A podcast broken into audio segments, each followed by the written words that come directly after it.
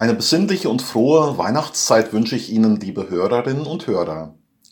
Die wohl kürzeste Weihnachtsgeschichte hat in der Bibel der Evangelist Johannes. Sie umfasst nur einen Satz und sagt doch alles.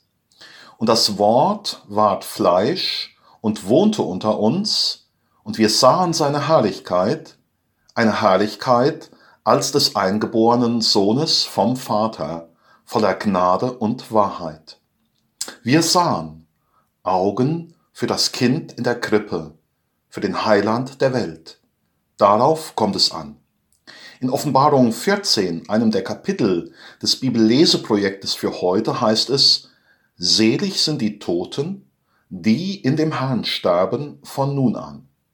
Gedanken dazu von Holger Kosia, Stassfurt. Selig sind die Toten, die in dem Herrn sterben dass ich einmal sterben muss, weiß ich, aber ich möchte auch selig sterben. Das heißt in dem Herrn. Das heißt aber auch den Herrn sehen, erkennen und als meinen Herrn annehmen. Es war der 12. Januar 2007 an einer, an einer U-Bahn-Haltestelle in Washington, D.C. Dort steht ein Mann mit Violine und spielt Bach und Schubert. Während dieser Zeit kommen im morgendlichen Berufsverkehr Hunderte von Menschen an ihm vorbei. Der Geiger spielt ohne abzusetzen 43 Minuten lang. Das Ganze ist ein Experiment der Washington Post mit versteckter Kamera. Der Geiger ist niemand Geringeres als der weltberühmte Violinist Joshua Bell. Hier mit Straßenkleidung und Baseballkappe. Er spielt mit seiner wertvollen Stradivari-Geige aus dem Jahr 1713 unter anderem eines der schwierigsten Musikstücke von Bach, das jemals komponiert wurde. Zwei Tage zuvor hatte Joshua Bell vor ausverkauftem Haus in Boston das gleiche Konzert gegeben. Die Karten dafür kosteten im Durchschnitt 100 Dollar. In den 43 Minuten an der U-Bahn-Haltestelle kamen 1097 Passanten vorbei. Ganze sieben blieben stehen, nur einer erkannte ihn. Kann man blind sein für einen Star? Taub für die allerbeste Musik? Offensichtlich ja. Im morgendlichen Berufsverkehr, im Getriebe des Lebens? Jesus Christus spricht, ich bin das Licht der Welt. Wer mir nachfolgt, der wird nicht wandeln in der Finsternis, sondern wird das Licht des Lebens haben. Kann man blind sein für dieses Licht der Welt? Taub sein für die beste Nachricht der Welt? Offensichtlich ja. Im Hamsterrad des Lebens, im Alltagsgetriebe von pausenlosen Anforderungen und Ablenkungen?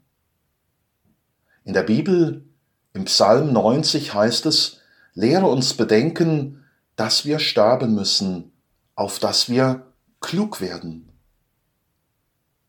Selig sind die Toten, die in dem Hahn starben. Auf einer Grabsteinausstellung fand ich auf einem Stein folgende Aufschrift, und wir dachten, wir hätten noch so viel Zeit. Nein, wir wissen nicht, wie viel Zeit wir noch haben, und vielleicht ist gerade die besinnliche Weihnachtszeit ideal dazu geeignet, einen Boxenstopp einzulegen und sich den Luxus zu gönnen, über die wesentlichen Fragen des Lebens nachzudenken. Wozu bin ich überhaupt auf dieser Welt? Was zählt wirklich im Leben?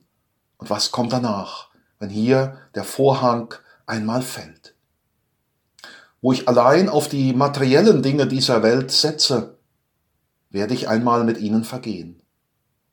Wer sich aber ausstreckt nach dem Licht der Welt, der wird schon in diesem Leben die erfüllende Nähe und Liebe Jesu Christi erfahren. Und erleben, dass es hinter dem Horizont weitergeht in Gottes ewiger Welt. So haben es Millionen und Abermillionen Menschen erfahren. Selig sind die Toten, die in dem Herrn sterben von nun an. Ihnen jetzt eine frohe und besinnliche Weihnachtszeit. Ihr Holger Kosia.